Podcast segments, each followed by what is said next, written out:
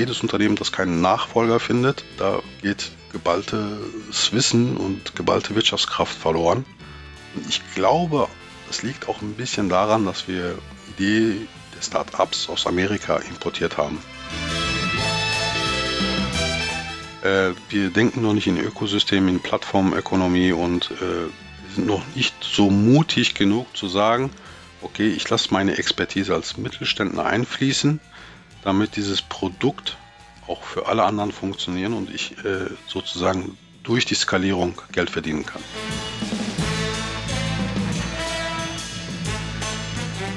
Herzlich willkommen beim Podcast Digital Sense Maker. Mein Name ist Christoph Holz und wir schauen hier auf den Sinn und den Unsinn hinter der Digitalisierung und wie kommt man überhaupt so weit. Das geht auch mit Mitteln, die braucht es. Ja, es muss zuerst mal geforscht werden. Ähm, kann man also KI-Erfolg äh, mit Förderung kaufen, die was ja die westliche, äh, die, in, in der westlichen Welt die Frontrunner bei der Digitalisierung sind die USA, Israel und einige andere. Ähm, und das Krieg erfinderisch macht, das wussten bekanntlich schon die alten Griechen. Das iPhone zum Beispiel wäre ohne öffentlich geförderte Projekte wie GPS, ja, also militärische Steuerungseinrichtungen, die wir heute eben auch im Navi verwenden oder Mikrochips ja, zur Steuerung eben von Raketen und später anderen Dingen, Kamerasysteme zur Spionage und später eben anderen Dingen. Also vieles, vieles mehr wäre ohne die öffentliche Förderung in den USA undenkbar gewesen. Die Forschung und dann auch die Entwicklung. Jetzt wissen wir auch, gute Entscheidungen trifft man nur, wenn man etwas zu gewinnen oder zu verlieren hat. Das nennt man Skin in the Game. In kriegerischen Nationen sind selbst Beamte dazu in der Lage, gute Entscheidungen zu treffen, weil sie was zu verlieren haben. Ihr Leben und, und das Leben ihrer Familie. In friedlichen Gesellschaften wie in Deutschland oder Österreich investieren Entscheidungsträger für Förderungen Geld, das ihnen nicht gehört, in Projekte, von denen sie nichts haben. Ja, und das ist auch richtig so. Hätte ein Beamter was, hätte ein Förderentscheider etwas von seiner Entscheidung, wäre das ja Korruption. Jetzt eine Entscheidung kann eine Entscheidung, von der man selber nichts hat, kann das eigentlich eine gute Entscheidung sein? Oder wie sollen die Fördersysteme friedlicher Staaten richtige Entscheidungen treffen? Nun, die neueste Sau, die derzeit durchs Dorf getrieben wird, nennt sich künstliche Intelligenz. Dann hätte man vielleicht auch vor 20 Jahren schon investieren müssen oder vor 10 Jahren. Ähm, hat man damals nicht. Heute ist es kein Problem, denn in den Medien ist es präsent sollte man heute vielleicht in andere Themen investieren, die dann mal wichtig sind. Forschung dauert ja eine gewisse Zeit. Darüber, über dieses Dilemma und wie man das konstruktiv lösen kann, spreche ich heute mit Gürcan Doguc. Er ist wissenschaftlicher Referent beim DLR-Projektträger mit dem Themenschwerpunkt KI für die Wirtschaft. Gürcan, herzlich willkommen. Hallo Christoph, danke für die Einladung.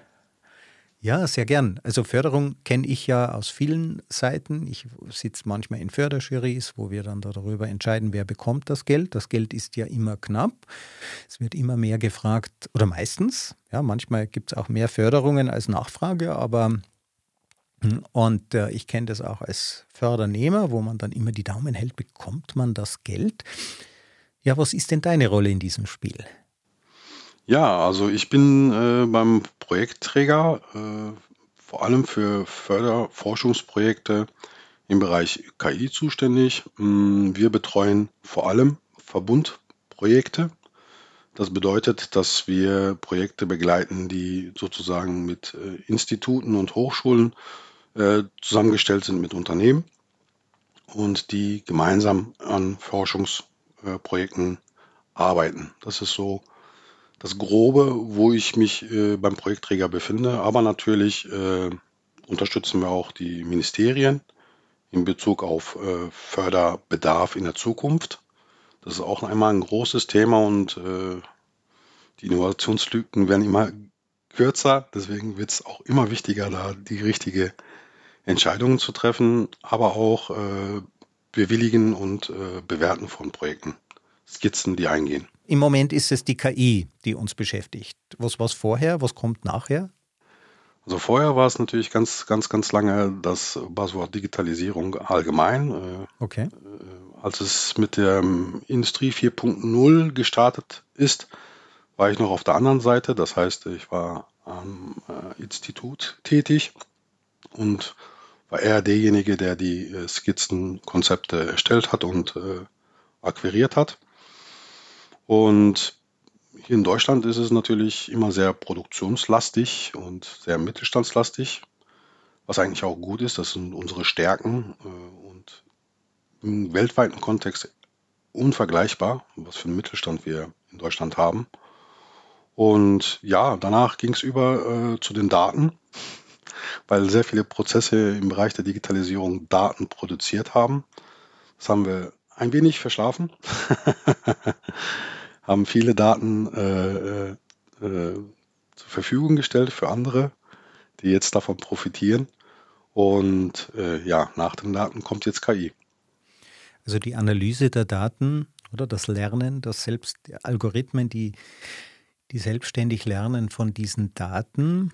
Ähm, jetzt hast du gesagt, wir haben das ein wenig verschlafen. Gibt ja oft den Spruch, ähm, die, die großen Konzerne, Google, ähm, äh, Amazon, Facebook, gibt nur einen einzigen deutschen Konzern, der da mithalten kann, SAP. Ähm, jetzt hätte man denn das auch nicht verschlafen können? Also hätte es denn überhaupt eine Chance zu, gegeben, vorher zu erkennen, was kommen wird? Ja, ganz, ganz sicher. Also ich habe mir gestern noch äh, Videos von den 70er Jahren angeschaut, wie sie sich die Welt im Jahre 2000 vorstellen. Und da wurde schon thematisiert, wie wichtig Daten sein werden. Auch wenn alles andere natürlich äh, nicht gerade zutreffend war. Aber äh, wir sind ja im Bereich Forschung ganz gut aufgestellt in Deutschland. Äh, wir haben, glaube ich, eher das Problem, äh, von den Ergebnissen zu profitieren und sie in die Wirtschaft zu tragen. Das äh, wird wahrscheinlich daran liegen, dass wir sehr ingenieursgetrieben sind. Wir haben die erste industrielle Revolution sehr gut gemeistert, haben es für uns genutzt und haben auch wirklich unsere Kultur, unser Mindset, unser Schulsystem wirklich danach ausgerichtet. Das ist so der Punkt, den ich so sehe, äh, das Ganze ein bisschen schwieriger macht, äh, wenn, wenn, wenn andere Innovationen ein anderes Vorgehen äh, benötigen, um davon zu profitieren. Und ich glaube, diesen, diesen, diesen, diese Herausforderung müssen wir noch stemmen. Also es ist ja die Gefahr, dass die alten Ingenieure, die erfolgreich sind mit ihren Dingen, dann irgendwie sagen, das haben wir immer schon gemacht. Ja, die ihre, ihr eigenes Vermächtnis ähm, schützen, indem sie Neues kleinreden. Also die Innovatoren werden dann irgendwann selber zur Innovationsbremse. Ja, das ist ein, ich finde, das wird zu oft so formuliert. Ich okay. sehe das ein bisschen differenzierter. Äh, ich war, ich bin sehr lange jetzt mit, äh, mit dem Mittelstand verbunden, habe viele Gespräche geführt und es gibt ein paar Dinge, die werden außen vor gelassen. Das, ist das erste ist, äh, dass der Mittelstand an sich äh, nicht so in der Öffentlichkeit präsent ist wie früher. Früher war ja. es wirklich so, dass wir die Hidden Champs gefeiert haben. Äh, wir hatten äh, äh, viele präsentiert, die weltweit führend sind in ihrer Nische und haben das auch gefeiert. Ähm, die Unternehmer sind ja immer innovativ gewesen. Ne? Die waren ja wirklich sehr lange, äh, haben sie die Wirtschaft vorangetrieben. Wir waren sechsmal Exportweltmeister mit 80 Millionen Einwohnern und ja. haben mehr geleistet als Amerika und China. Und das ist schon unglaublich eine geballte äh, Kraft, die sich da entfaltet hat. Und es gibt einmal das Problem, dass es einen Generationswechsel geben muss in den Unternehmen. Das heißt, dass viele Unternehmer ein gewisses Alter erreicht haben, wo sie sagen, okay, ich habe es bisher geschafft, ich habe nachhaltig gewirtschaftet, ich habe viel beigetragen, aber jetzt so langsam sollte ich äh, das Zepter abgeben, äh, sollte es äh, an jüngere übergeben und da gibt es sehr, sehr viele Probleme in Deutschland, äh, da Nachfolger zu finden. Und jedes Unternehmen, das keinen Nachfolger findet, äh, äh, da geht geballtes Wissen und geballte Wirtschaftskraft verloren. Und ich glaube, das liegt auch ein bisschen daran, dass wir die Idee der Start-ups aus Amerika importiert haben. Oh. Okay. Ne, dass man sagt, äh, klar, ne, Start-ups sind natürlich sehr wichtig, aber Amerika hat eine ganz andere Kultur. Da wird äh, der Traum vom Tellerwäscher zum Millionär wirklich verinnerlicht und äh, das Sozialsystem ist auch noch etwas anderes, sodass man auch motivierter ist. Und äh, ich glaube, wir haben das wirklich zu sehr nachgeahmt, dass die Jugendlichen es viel attraktiver finden, ein Start-up zu gründen, als sich jetzt ein Mittelstandsunternehmen auszusuchen. Finde ich jetzt eine total spannende, äh, äh, total spannende Frage. Ich habe selber äh, Start-up gegründet und wie Sie es gehört, bin ich auch damit gescheitert. Ich war vorher aber auch in den USA. Ich kenne aber auch das Problem der Nachfolge. Mein Vater hat sein Unternehmen bis 75 Jahre geführt. Ja, irgendwann war er dann, weiß ich nicht, 67, 68, ich war 30, 35, äh, hat er mich gefragt, ob ich nicht übernehmen wollte. Sag ich, ja, du Papa, ich habe eine Firma, IT-Firma in, in der nächsten großen Stadt mit 20 Mitarbeitern, wie soll das gehen? Mhm. Also das Thema die, also mit dem Nachfolger kommt ja auch oft die, ist, ist ja auch die Chance der Innovation da. Also der, der Nachfolger hat die Chance dann neuere Zyklen zu machen. Jetzt früher war die Lebenserwartung nicht so hoch, das hat die Innovation erleichtert. Ja, also wenn der Gründer mit 50 stirbt, dann muss der Sohn dran, dann wird es auch wieder innovativ.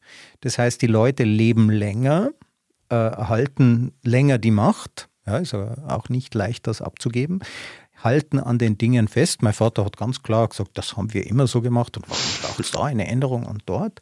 Äh, und verstehe ich auch. Er ist ja stolz auf seine Errungenschaften. Ähm, und andererseits werden die Innovationszyklen, wie du gesagt hast, Innovationszyklen ja. werden immer kürzer. Jetzt können wir die Leute natürlich nicht äh, über den Löffel springen lassen.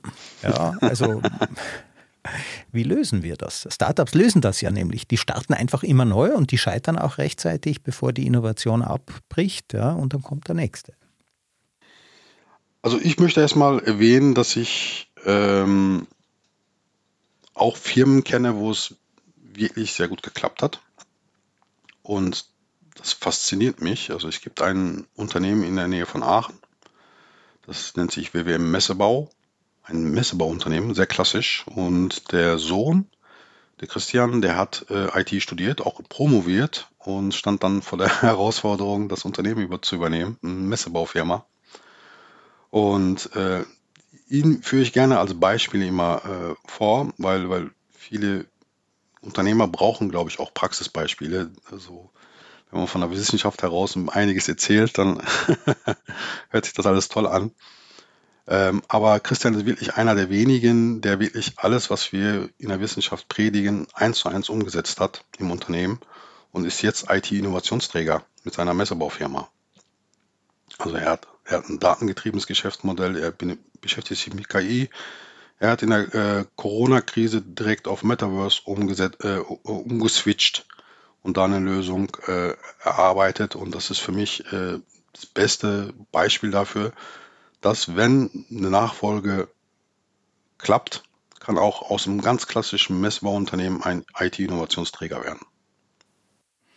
Aber es liegt eben viel in der Chance der Nachfolge. Man kann eben von jemandem, der sich in ein bestimmtes Thema eingearbeitet hat in der Jugend, die Firma zum Erfolg geführt hat, das gar nicht so leicht. Ja? Und manchmal gelingt dieser Übergang, da kenne ich auch sehr schöne Beispiele. Jetzt unser Thema ist ja auch Förderung. Ja. Ähm, und Förderung hat ja auch eine gewisse Chance zu sagen, okay, äh, ich muss jetzt nicht gleich alles riskieren, sondern ich kann mich auf ein neues Thema einlassen und der Staat trägt ein wenig der Kosten. Und dann gibt es auch noch Forschungsinstitute, die ja auch Praxis brauchen. Ja. ja. Warum macht man solche Verbundgeschichten? Warum, warum macht man das so gern? Ich wollte eigentlich noch was zum, zum, zum Nachfolger sagen. Weil, weil das ist natürlich zu wenig zu sagen, okay, äh, wenn man einen Nachfolger hat, äh, wird alles besser. Äh, das ist ja nicht so einfach zu lösen, diese Herausforderung. Ähm, was ein bisschen breitflächiger sind Hubs. Äh, Hubs werden auch gefördert. Deswegen kann man auch das in den Bereich äh, Forschungsförderung vielleicht mit einbeziehen. Sind auch eine sehr, sehr gute Möglichkeit, das äh, klassische Was ist ein Hub? Das sind äh, Zentren, wo, wo Start-ups, äh, Institute und Unternehmen aufeinander äh, treffen. Okay. Also wir haben zum Beispiel in Aachen einen Digital Hub, eine alte Kirche umgebaut äh, zum, zum Start-up-Inkubator und wirklich bei der Finanzierung darauf geachtet, dass die regionalen Unternehmen äh, investieren. Das heißt, dass der, Hub wurde nur zu 50 Prozent gefördert und die 50 Prozent sollten dann von den umliegenden Unternehmen äh, kommen, äh, um die Digitalisierung mit dieser Methode voranzutreiben. Das heißt, äh, aus, den, aus der Forschung heraus, aus den Unis heraus, junge Leute dafür begeistern, äh, Startups zu gründen und äh, mit den klassischen regionalen Unternehmen im Umfeld äh, in Kontakt zu treten, sodass sie sich gegenseitig befruchten können. Ja, Müssen die Institute da auch was zahlen? Ja klar, das ist eine Mitgliedschaft. Okay. Das ist und jetzt ein, ein, eingetragener Verein, äh, der zu 50 Prozent vom Land gefördert wird und 50 Prozent durch Mitgliederbeiträge. Okay. Das heißt, die Institute bekommen hier den Kontakt zur Praxis. Man kann genau. Vertrauen äh, knüpfen, man kann mal niederschwellig einfach starten und schauen, wie man zusammenkommt. Äh, für die Startups ist natürlich auch interessant, man kommt vielleicht an Kunden dran, an Forschungsergebnisse. Warum soll ein gestandener Mittelständler hier 50 Prozent dieser Kosten tragen? Warum machen die das? Das Unternehmen muss Mitglied werden. Also die 50 Prozent Förderung ist jetzt äh, die Sache vom, vom Hub selber. Äh, die Mitgliedsbeiträge, also die zahlen die Unternehmen sehr gerne bei uns hier in Aachen. In Aachen gibt es so sehr gute Bewegung in den letzten zehn Jahren hin zur Digitalisierung.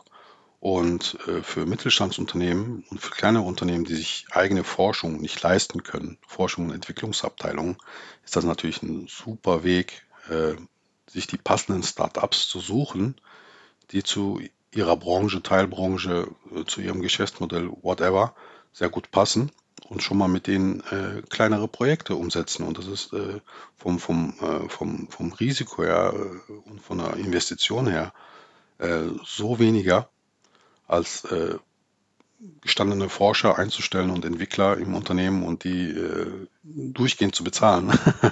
Klar. Ja, und äh, genau, das ist, äh, das ist ein Riesenvorteil äh, und ich denke auch, dass die Wertschöpfung dahin geht, dass immer mehr Stakeholder äh, zusammentreffen müssen. Jetzt äh, haben die Unternehmen dann natürlich, der Mittelständler ist ja eher der gestandene Mittelständler, der möchte natürlich auch das haben, was er dann investiert. Mhm. Äh, so Kooperationen sind dann aber zumindest teilweise öffentlich. Da können dann andere auch zugucken. Da ist vielleicht auch der Mittel, oder? Es gibt ja oft so Cluster. Ja, der, die, die, die besten einer weltweit besten einer Branche sind dann oft nur wenige Kilometer voneinander entfernt. ja. Ja. Die würden sich dann da gegenseitig zugucken, was sie tun. Äh, also die Kultur des Mittelständlers ist ja doch eher exklusiv, da ist das Firmengeheimnis sehr wichtig. Mhm. Äh, die Kultur des Startups ist ja eher, ich erzähle es mal jedem, was ich mache, denn jede Idee hilft mir und hat sowieso kein anderer Zeit, mich zu imitieren. Wie klappt das mit der Firmenkultur? Genau, das ist, äh, was ich gerade auch erwähnt hatte, dass wir sehr, sehr, sehr geprägt sind von der alten Zeit von der Industrialisierung und von Produktion und ähnliches. Und das ist gerade so ein Punkt, der noch äh, eine Herausforderung ist, ganz, ganz klar. Ähm, ich sehe auch oft, dass äh, wenn Startups aufgekauft oder äh, ins Unternehmen geholt werden, dass man dann die Lösung eher dazu nutzt, seine eigenen Prozesse zu optimieren oder einen Service aufzusetzen und nicht in die Skalierung geht.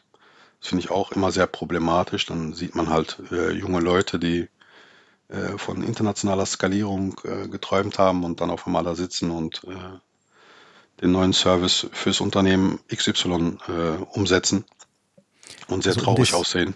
Um, um das in meinen Worten zu sagen, das heißt, es gibt den ersten Kunden für mein Startup und dieser Kunde, der braucht aber gleich so viel, ja, dass er mich eigentlich komplett bezahlt. Und dann ja. wird dieser, dieser Service, diese Software, CRM-System, Produktionssteuerung und dergleichen, was auch immer, wird dann für diese eine Firma ähm, implementiert.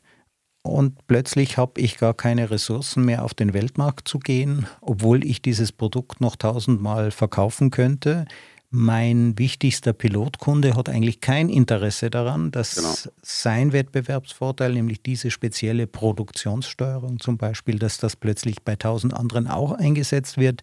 Das heißt, der Mittelständler hat einen Vorteil, aber gesamtwirtschaftlich für Deutschland als, geht Exportpotenzial verloren. Genau, also da wird das Potenzial noch nicht ausgeschöpft. Das ist für mich auch, also ich sehe das Problem. Äh, wir denken noch nicht in Ökosystemen, in Plattformökonomie und äh, wir sind noch nicht so mutig genug zu sagen, okay, ich lasse meine Expertise als Mittelständler einfließen, damit dieses Produkt auch für alle anderen funktionieren und ich äh, sozusagen durch die Skalierung Geld verdienen kann. Ja. Da ist man lieber vorsichtiger und sagt, nee, das reicht mir, wenn ich einen zusätzlichen Service habe, äh, meine eigenen Daten verwalte und äh, Wettbewerbsvorteil dafür, da, da, dadurch sofort generieren kann. Das zweite Problem ist halt dann auch, wenn man nicht in die Skalierung geht, bleibt das Produkt auch begrenzt. Ne? Thema Daten und KI, äh, das lebt ja von, von datengetriebenen Geschäftsmodelle oder auch äh, künstliche Intelligenz lebt ja von, von Daten. Und wenn man es nur für sich nutzt, äh, werden diese Daten dann auch nicht gerade exorbitant mehr. Also wenn ich statt 1000 Kunden nur einen habe, dann gibt es auch weniger ja. Anforderungen, dann gibt es weniger Daten, dann gibt es weniger Lernpotenzial, dann ähm, irgendwann dümpelt das halt vor sich hin, dann gibt es vielleicht ein anderes Startup, das die gleiche Idee hat. Laufen die Dinge ja parallel, das reißt dann den Weltmarkt auf äh, und die anderen schauen durch die Finger. Genau. Mhm. Jetzt als Fördergeber. Ja. Jetzt ist es mal nachvollziehbar zu sagen, wir starten mal so ein Hub. Kann mir vorstellen, das ist auch nicht besonders leicht. Da muss man dann wirklich mit vielen reden und sagen, wow, und Stimmung machen und, und dann braucht man auch Quick Wins. Aber das ist gut nachvollziehbar, weil wenn Leute zusammenkommen, dann fangen die auch reden miteinander an, wie schon die äh, alte deutsche Weisheit sagt. Ähm, und dann geht es aber auch um konkrete Förderungen, äh, mhm. nehme ich an, ganz bestimmte Projekte, wenn man sagt, okay, der kriegt jetzt Geld, nein, der kriegt keines. Wie genau. kommt man da zu einer guten Entscheidung? Da gibt es natürlich sehr viele Kriterien, nach denen jede Skizze bewertet wird. Ja, da geht es um den Innovationsgrad, der ist ganz wichtig, weil das muss schon den Charakter einer Forschung haben. Wir sind ja eine Einrichtung oder ich bin in dem Bereich tätig, wo Forschung gefördert wird. Das heißt, die Idee muss neuartig sein, die muss äh, mutig sein, die muss äh, nicht äh, im klassischen Sinne realisierbar sein. Ein gewisses großes Risiko muss äh, mit behaftet sein. Das ist bei der Forschung immer ganz wichtig, ja. weil dann sonst wäre es ja eine Subvention, wenn man jetzt ganz klassische Projekte äh, fördert. Ähm, wichtig ist auch die Teamzusammenstellung. Das ist auch immer ein Kriterium, worauf wir achten. Äh, wie ist das Konsortium zusammengestellt? Sind alle Expertisen und Kompetenzen, die die Projektskizze äh, notwendig machen, in dem Konsortium mit enthalten? Ähm, da geht es um, auch um, äh, um, um die Zielgruppe. Hm, an wen ist es adressiert und äh, gibt es genug Anwendungspartner aus der Praxis, die da wirklich diese Expertise auch mit reinbringen können, damit halt nach Forschungsende äh, die Möglichkeit besteht, diese äh, Ergebnisse und Erkenntnisse dann in die Wirtschaft zu tragen. Es geht aber auch um die Machbarkeit, das heißt, es darf nicht völlig unrealistisch sein von unserer Einschätzung her. Und äh, das sind so einige Kriterien, nach denen wir diese Skizzen dann auch bewerten. Das ist der klassische Weg, äh, wirklich mal Projektskizzen zu, zu, zu, zu, bewerten und zu schauen. Und jetzt klingt das, also ja. das klingt jetzt auch nach, also Kriterien klingen immer so nach Absicherung. Ja, man kann ja dann sagen, nee, nee, das ist gescheitert, aber wir haben uns ja an die Kriterien gehalten. Ich kenne ein ja. Beispiel, äh, jetzt also nicht aus Aachen, von ganz woanders. Äh, und äh, vor drei Jahren haben die ein äh, großes Sprachmodell eingereicht, kannte aber noch keiner. Ja? Also mhm. GPT-1 gab es schon, aber das hat natürlich keiner gewusst und die Absage kam dann, nein, künstliche Intelligenz ist kein relevantes Forschungsthema. ja, und ja. ich, das hätte, die Absage hätte von mir kommen können. Ja, 2012, ich habe mich lang mit KI beschäftigt. 2012 hat mich trotzdem überrascht, denn ich dachte, KI, Ende 90er Jahre, KI, das wird nichts mehr. Ja, das war meine feste Überzeugung. Ja, mit Expertensystemen sind wir mhm. gescheitert. Und dann kam das, ich war total überrascht und so irgendwie 2018, 2020 habe ich mir gedacht, so jetzt geht es langsam zu Ende, ja, dieser Boom. Das kann nicht mehr lang weitergehen und es mhm. haben schon wieder Firmen, äh, äh eine niederländische Bank hat die ganze KI-Abteilung 50 Leute gefeuert, weil da nichts mehr weiterging. Ja, also auch ich war 2020 der Meinung, wir haben es übertrieben. Ja. ja. Also woher willst du wissen, dass das eine gute Entscheidung ist? Ja, niemand kann alles wissen. Ja, also. Ja, das ist natürlich, äh, natürlich abhängig von, von den Entscheidern, das ist ganz klar. Wie weitsichtig sind sie? Äh, wie ist auch die Förderinitiative äh, formuliert? Das ist auch mal ganz wichtig. Was will, wollen die Ministerien äh, erreichen? Welche Zielsetzung haben sie? Was finden sie äh, äh, wichtig für das Bundesinteresse? Auch im EU-Kontext, äh, daran müssen wir uns natürlich auch orientieren. Welchen Beitrag leisten diese Skizzen zu, diesem, zu dieser Förderinitiative, die ja auch öffentlich dann immer ausgeschrieben werden, äh, wo formuliert ist, äh, was man damit erreichen will. Ähm, ich kenne diese Problematik, wenn, das, wenn es Projekte sind, die sehr ambitioniert sind und ein großes Risiko beinhalten, aber gleichzeitig auch ein großes Potenzial haben, Gamechanger zu sein. Das ist ja auch ein Thema, womit wir uns und die Ministerien sich beschäftigt haben. Und deswegen ist auch ein, äh, ein, eine Institution entstanden für Sprunginnovation. Ja, das ist genau dieses Thema, zu überlegen, wie können wir äh, die, die, die Akquirierung von äh, Forschungsgeldern so stark vereinfachen, dass wir auch genau diesen Bereich abdecken können mit Projekten, die sehr risikobehaftet sind und sehr äh, ambitioniert äh, und wir davon trotzdem profitieren können, weil halt auch aus diesen risikobehafteten äh, Vorhaben auch äh, Sprunginnovationen entstehen können. Und das ist halt ein Bereich, der sehr kompliziert und komplex ist. Und ich will da auch nicht zu sehr reingehen, aber es hat auch viel mit damit zu tun, dass wir nicht äh, äh, allein mit der Forschung stehen und selber entscheiden können, was ist Forschung und was nicht und wie weit können wir gehen, sondern das hat schon äh, einen ganzen EU-Kontext, dass man da sich darauf geeinigt hat, ähm, äh, was ist Subvention und was ist Förderung. Ja, also es wird erstmal ganz abstrakt formuliert, was passt rein in den Rahmen oder nicht. Und wenn dieser Rahmen falsch gesetzt ist, dann hat man schon mal Pech oder ähm, ich habe ja vorhin das Beispiel zitiert von kriegerischen Nationen. Ja. Die Militärtechnik treibt sehr vieles, ja, also 90 Milliarden äh, Investitionen in Israel in den letzten Jahren zum Beispiel in diesem Bereich. Und das sind eben keine Subventionen, das sind auch keine Förderungen, das sind Aufträge. Das ist ja das, was die Firmen brauchen. Also wenn wir diese großen Wirtschaftsräume vergleichen, über China kann ich nicht viel sagen, aber in den USA weiß ich es. Da gibt es schon auch Basisförderung. Ja, da gibt es Universitäten, all diese Dinge. Das wird oft unterschätzt. Und wenn man die amerikanische Botschafterin fragt, warum wird das nicht gesagt, dass ihr so viel fördert, dann sagt sie, ja, dann kriegen das die Republikaner mit. Ja, die mögen das nicht, obwohl das natürlich Facebook hat öffentliche Förderungen bekommen, Unmengen davon. Ja, aber ähm, richtig viel Geld geht in Aufträge rein.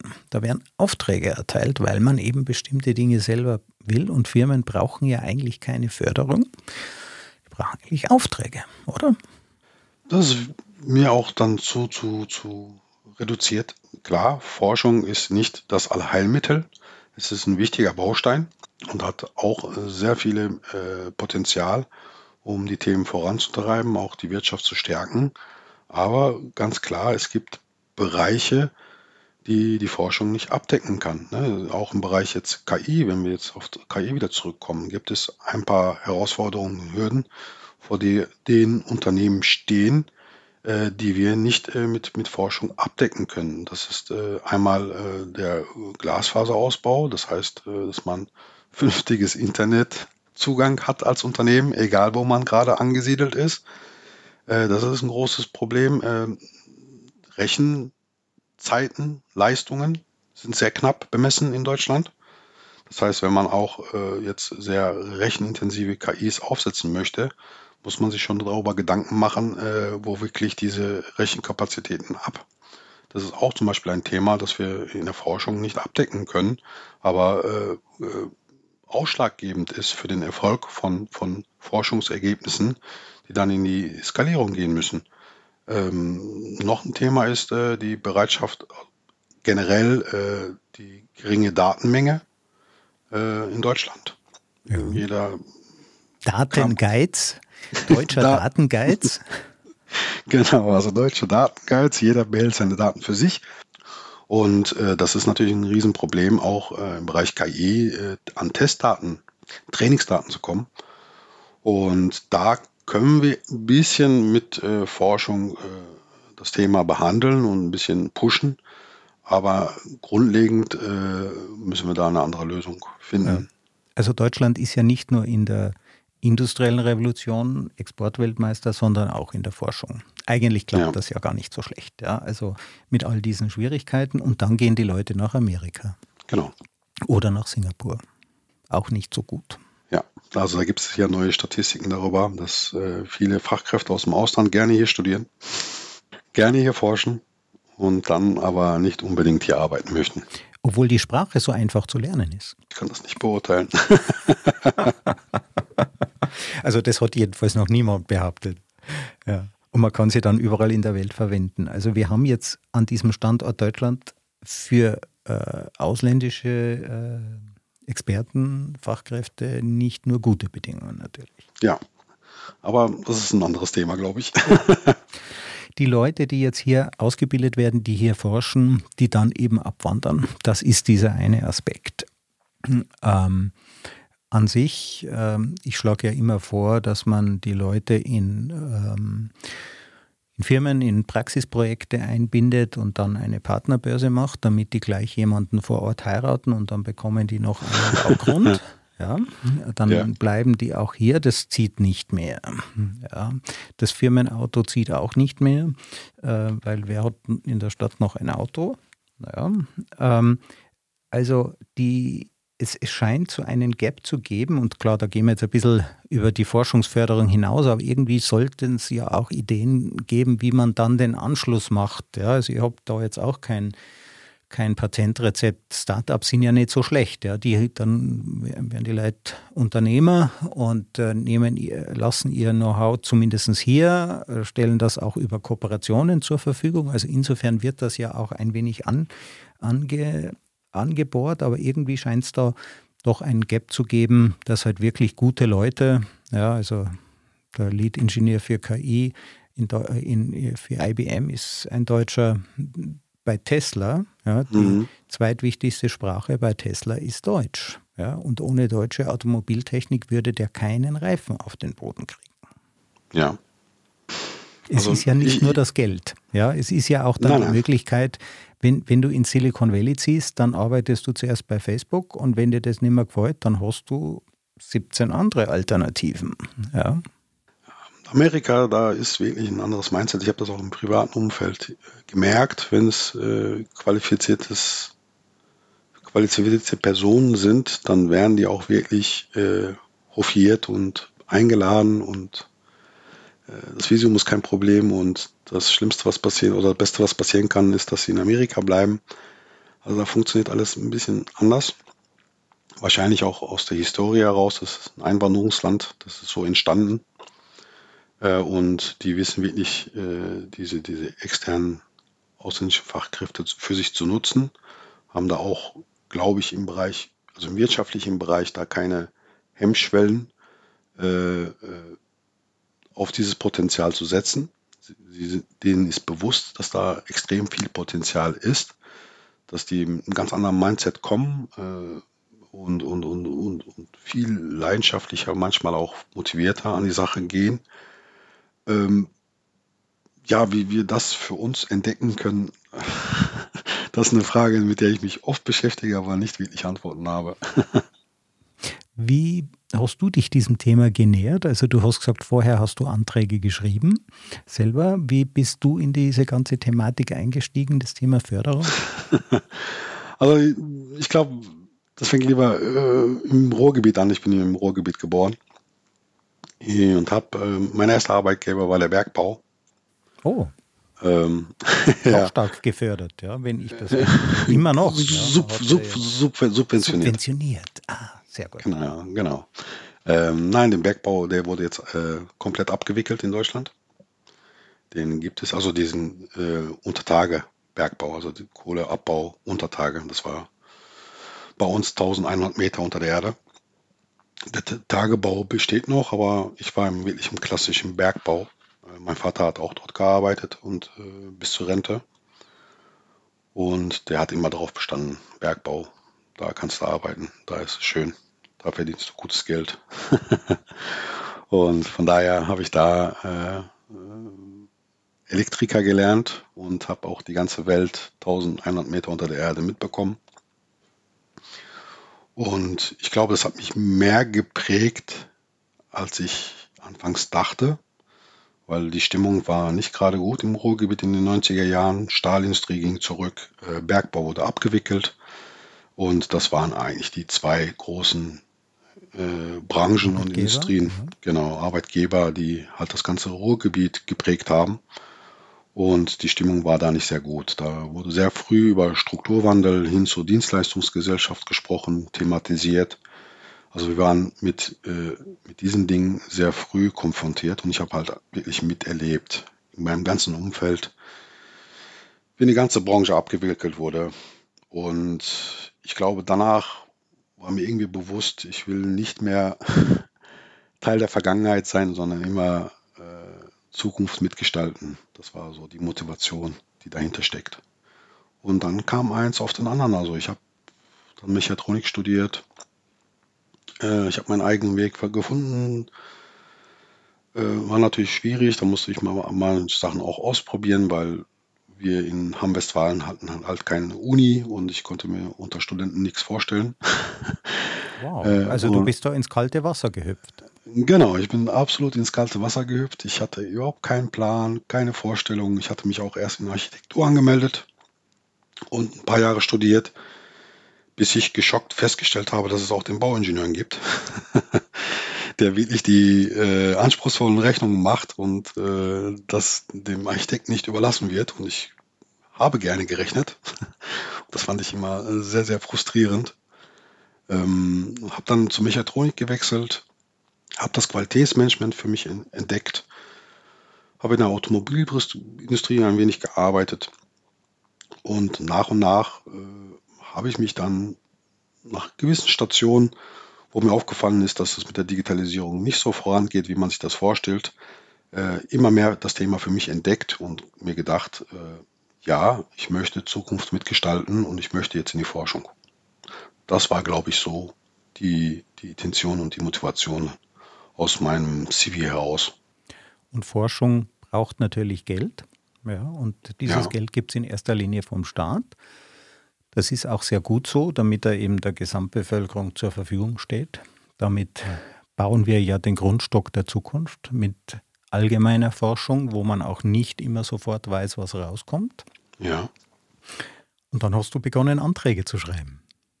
Genau, also ich habe mich dann äh, damit beschäftigt, äh, welche Ministerien gibt es, was haben die für Erwartungen und ähm, natürlich habe ich die Konzepte nicht alleine geschrieben, sondern das waren immer große Konsortien.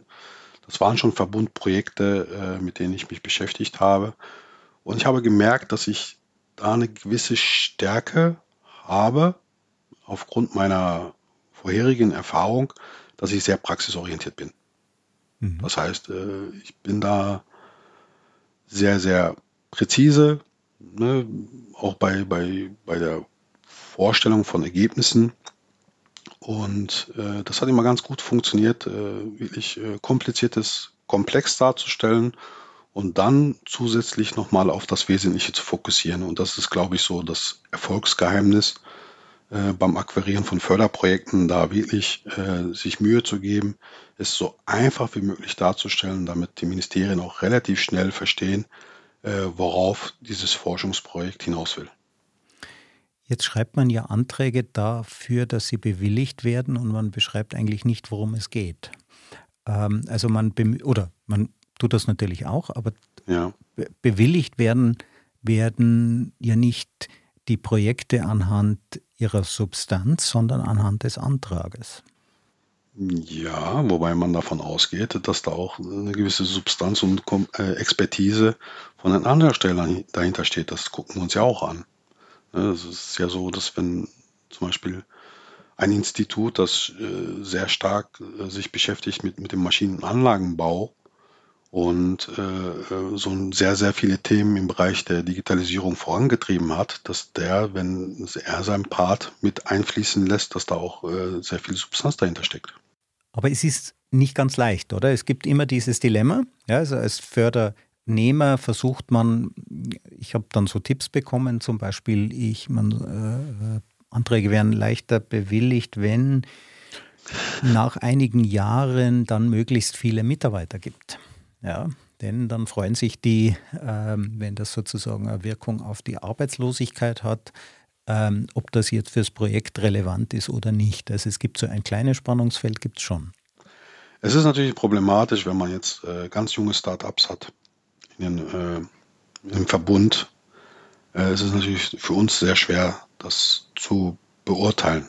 Ne? Das ist einfach aus der aus der ganz banalen äh, Grundlage heraus, wir haben keine Referenzen, wir können die einzelnen Personen nicht beurteilen und das ist natürlich dann sehr schwer für uns, da einzuschätzen, inwieweit äh, dieser Partner dann wirklich auch diesen Beitrag leisten kann, den er da äh, in dem äh, Antrag reingeschrieben hat. Und das ist ja auch ganz nachvollziehbar.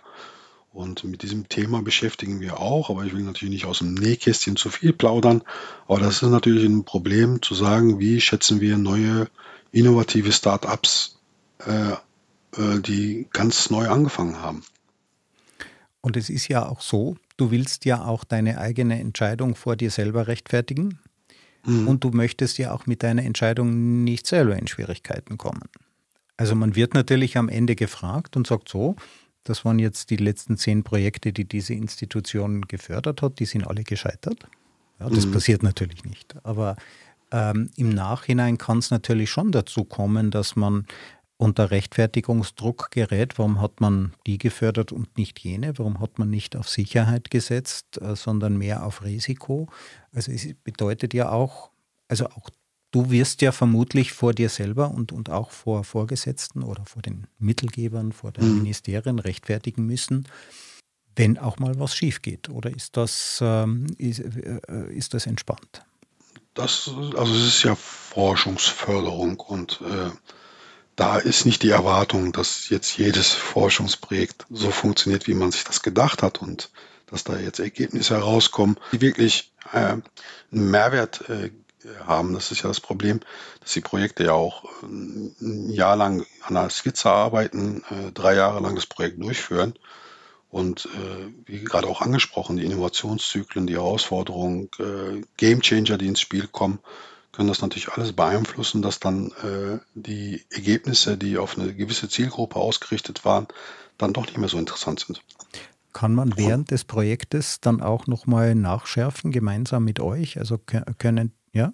Ja, also das ist natürlich nicht auf Stein gemeißelt und es gibt natürlich äh, Möglichkeiten zu sagen, äh, wir, wir schärfen das nach. Es muss natürlich nachvollziehbar sein. Deswegen empfehlen wir auch jede, äh, jedes Forschungsvorhaben, da wirklich äh, genügend Anwendungspartner mit einzubinden, die halt genau diese Expertise mit reinbringen, wie es gerade in der Wirtschaft läuft, äh, was erwartet wird und äh, welche, welche Vorstellungen sie haben um genau in diesem Punkt dann auch äh, möglicherweise nachzuschärfen.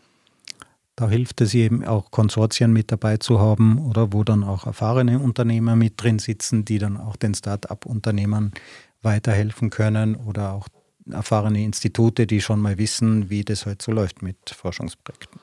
Genau, aber es gibt auch die Möglichkeit von Anwendungspartnern. Das heißt, das sind Partner, die sagen, mich interessiert das Thema, ich möchte was beitragen, ich möchte mich äh, mit diesem Thema beschäftigen und die können dann von außen halt mit einsteigen und sagen, äh, ich stelle eine gewisse Maschine zur Verfügung, lass uns doch mal was testen. Äh, lass uns mal äh, die Theorie mal wirklich in der Praxis ausprobieren. Die müssen jetzt nicht unbedingt äh, äh mit in der Antragstellung mit dabei sein ne, und auch nicht diese Verpflichtung dann auch eingehen, sondern dass man äh, das Thema, Forschungsthema wirklich so in die Öffentlichkeit trägt und viele Unternehmen für sich gewinnt, da wirklich einfach ihren Input mitzuliefern. Ja, ja, sehr spannend. Also ich denke, wenn man eben gut zusammenarbeitet, dann kann auch richtig was rauskommen und Geld braucht es eben auch und unsere Staaten haben Gott sei Dank äh, die Mittel zur Verfügung, um da in die Zukunft zu investieren. Und wie das geht, das haben wir uns in diesem Podcast angehört. Äh, Gürcan, vielen herzlichen Dank, dass du Gast bei mir warst. Danke für die Einladung.